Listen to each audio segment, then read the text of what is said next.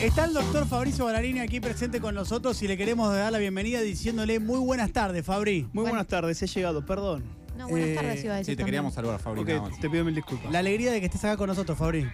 Eh, la mía también. Es muy alegre, Para no- alegre. no celoso, por no eso muy alegre. no, no estaba muy alegre. A mí lo Está estamos obligando a decir que está contento de estar acá, por ahí no está. Estoy No. contento, pero estoy cansado, muy cansado. ¿Qué querés que hagamos para que estés mejor? ¿Querés pasarlo para mañana, Fori? Claro. Claro. No, no, eh, estoy manija con esto, Claro. pero en la burbuja de esta felicidad, por fuera de esa burbuja sé que se rompe y entro como... oh. Ah, vos ya te estás lamentando por cuando termine esta columna. ¿Viste cuando pasa eso? Decís, ¿El domingo a la noche? Sí. Oh, No no me hables. venga. O sea, Sí. vos ya sabes que estás. Esta es la primavera para Claro, mí. entiendo. Ya sabes que estás contento estos minutos, pero ya sabes lo que viene después. Y no lo puedo evitar. Que es la misma caída que es previa a arrancar esta columna. Exacto. Entiendo perfectamente lo que te pasa. Pero bueno, trata de disfrutar del aquí y ahora. Eh, sí, mindfulness. Exacto. Así es. Tengo que estar acá. No te queda otra, hermano. Es por acá. Sí, lamentablemente por acá. Sí. Es, es la filosofía del momento, el disfrutar el aquí en la hora. Voy a hacerlo. Es aquí, es ahora eh, y es con todo Y este además me dice, es la primera vez que me hago un resumen de todas las cosas y vengo con una cosa impre... Esto ya es- me siento como en la tele de verdad. Cos- casi como un profesional. Como diría. profesional. Siempre lo tenía todo en la cabecita,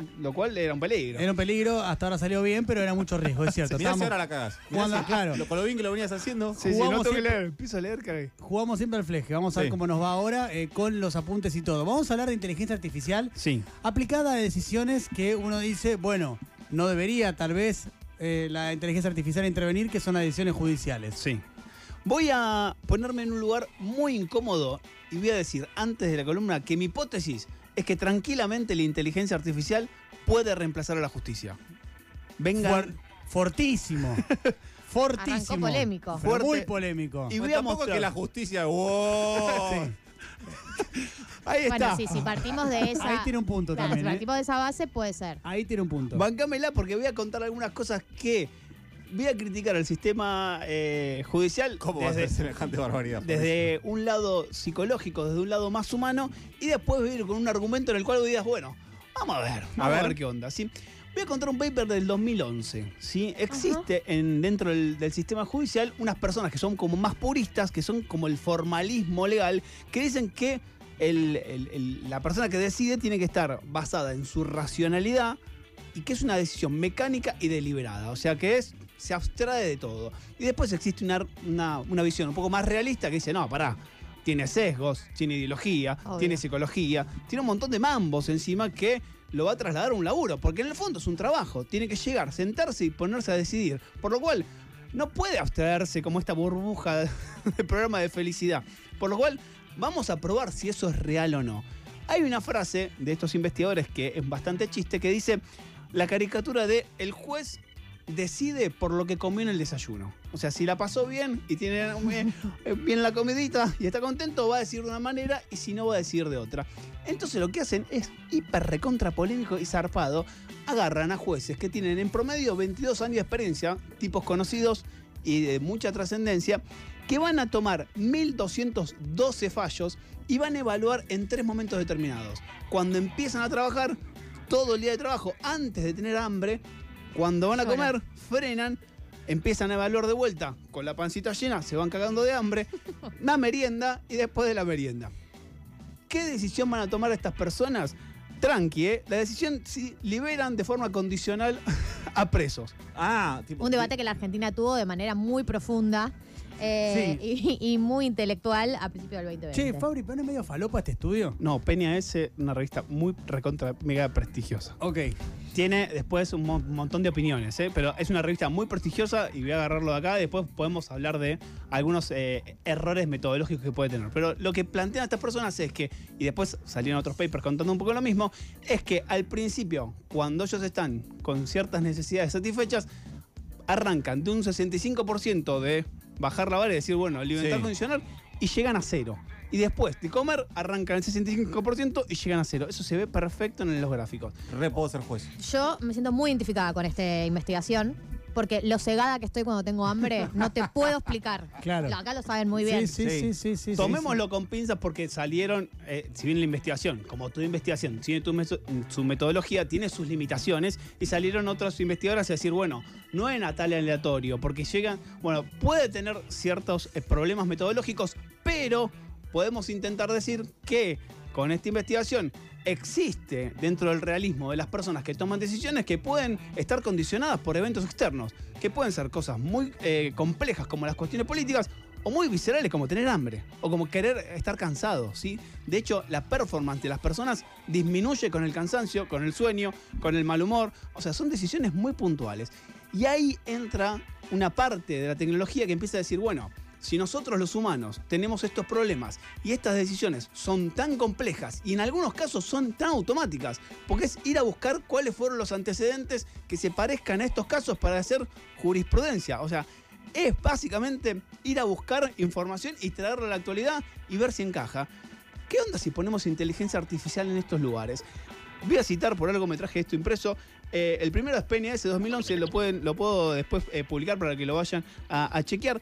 La segunda publicación, 2017, la revista Science, arranca con un- una cita de Trump que dice, nos vemos en la Corte Suprema. Y el paper dice, pará, si todos nos vemos en la Corte Suprema, va a ser un quilombo la Corte Suprema, porque no podemos todos los fallos ir a la Corte Suprema, porque la Corte Suprema está... Hay gente laburando, ¿entendés? habló como si estuviese en la Argentina igual, viste que en Sí. la Argentina efectivamente pasa. Eh, Efectivamente, todo termina en la Corte Suprema Sí. y termina decidiendo de última instancia Sí. Rosati o Rosencrantz. Sí. O sea, 15 años después. Claro. es muy lenta, hay y acá entra el sesgo político, la hambre, toda la rosca. Sí. Así que voy a contar varias publicaciones que resume Science en en el 2017.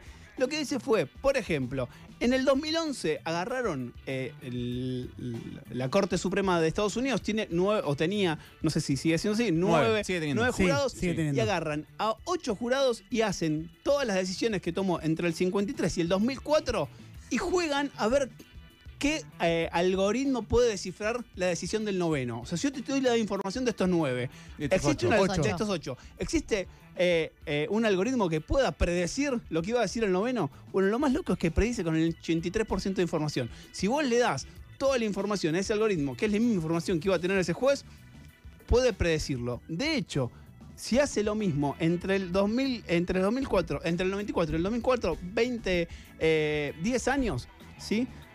Predice con el 75% la decisión de los nueve jueces. ¿Qué se le da al algoritmo? Se le da absolutamente toda la información. O sea, cuáles fueron los antecedentes previos, qué decisión tomó. O sea, es una base de datos que hace todo muy, pero muy eh, rápido. De hecho, cuando lo contrastan con expertos, le dan la misma información a experto judicial y dice, bueno, en este caso, ¿vos qué suponés? El noveno, ¿qué decidió? Pifia, o dice, en el 66% de los casos la, la pega. Por lo cual, el algoritmo, o sea, el- la inteligencia artificial predice con más exactitud Que un especialista. que un especialista un fallo que ya sabemos cuál fue la resolución. De 8, por lo menos 8 de los 9. Por lo cual, digo, ahí le damos un punto a la inteligencia arti- artificial porque puede ir a buscar información mucho más rápido. Lo que hacen, y acá es el gran, o sea, la gran publicación del 2015, toman todas, o sea, todas las resoluciones de la Corte Suprema entre el, escuchen, 1816 y 2015, que son 28.000 agotador. decisiones de la Corte y 240.000 votos.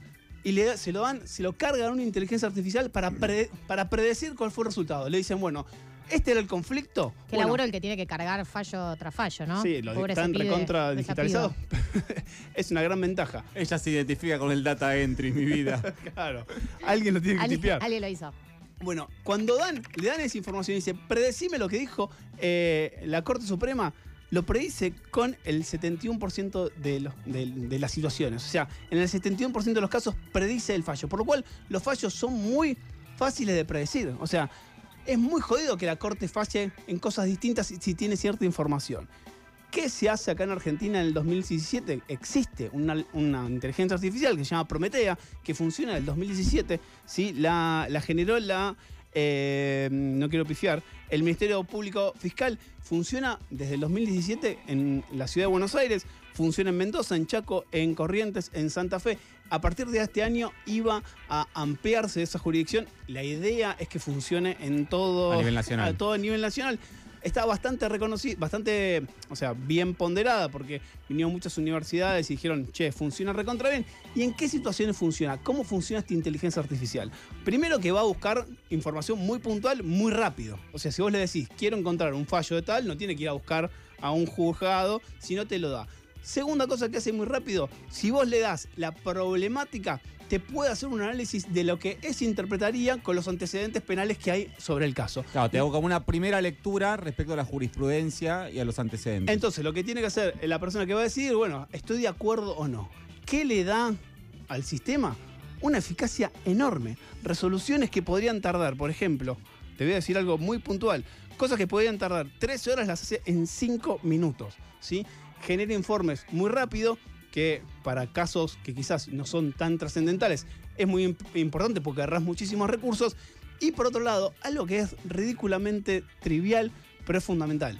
No se equivoca al tipear. En el 99 de los casos no tiene ningún error de tipeo. Que a veces en los juzgados, eh, con los apellidos, con el DNI, con algunas cosas, se confunde y genera todo un- un problema. Sí. Por lo cual, digo, ¿se puede meter la inteligencia artificial en algunas cosas? Sí, de hecho está metida, funciona ahora a nivel nacional y a nivel mundial.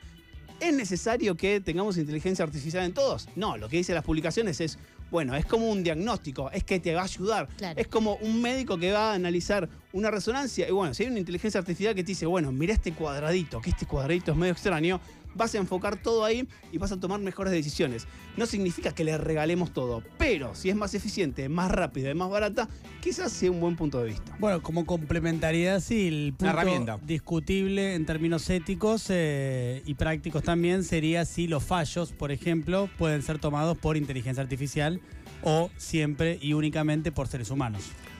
¿Se Pero- entiende? Sí.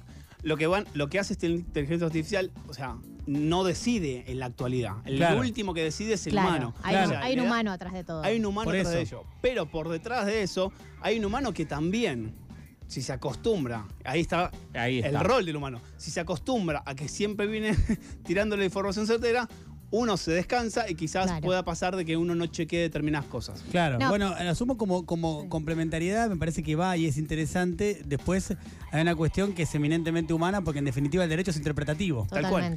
Entonces ahí hay una situación, sin ir más lejos, el fallo del que hablamos el día viernes de la Corte Suprema de los Estados Unidos acerca de si es constitucional o no el derecho al aborto, seis dijeron que no, tres dijeron que sí.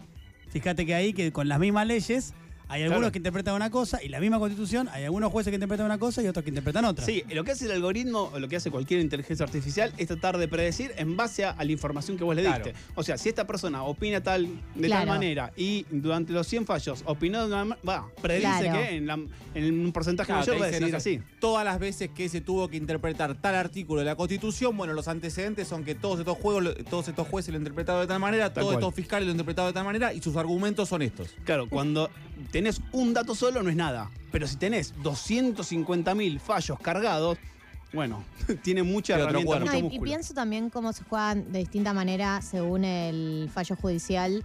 eh, la sensibilidad, porque por ahí un fallo de la Corte Suprema que tiene que ver con un tema político sí tiene que ver mucho más con antecedentes, trayectoria, etcétera. Pero, por ejemplo, cuando hablábamos del caso de, no sé, de los dos padres o los tres padres que tienen que ver con una sensibilidad sobre el caso, una lectura personal que puede tener un juez o una jueza, es muy difícil que te lo anticipe un algoritmo. Sí, y por otro lado, creo que en algún momento vamos a vender nuestra alma humana y decir, creo que la máquina lo hace mejor.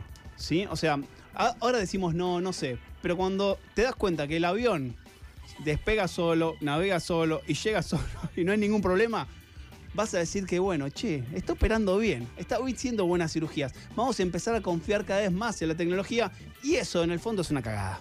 Gracias, Fabri, querido, eh, por este momento y hay que reflexionar acerca de esto. Gracias.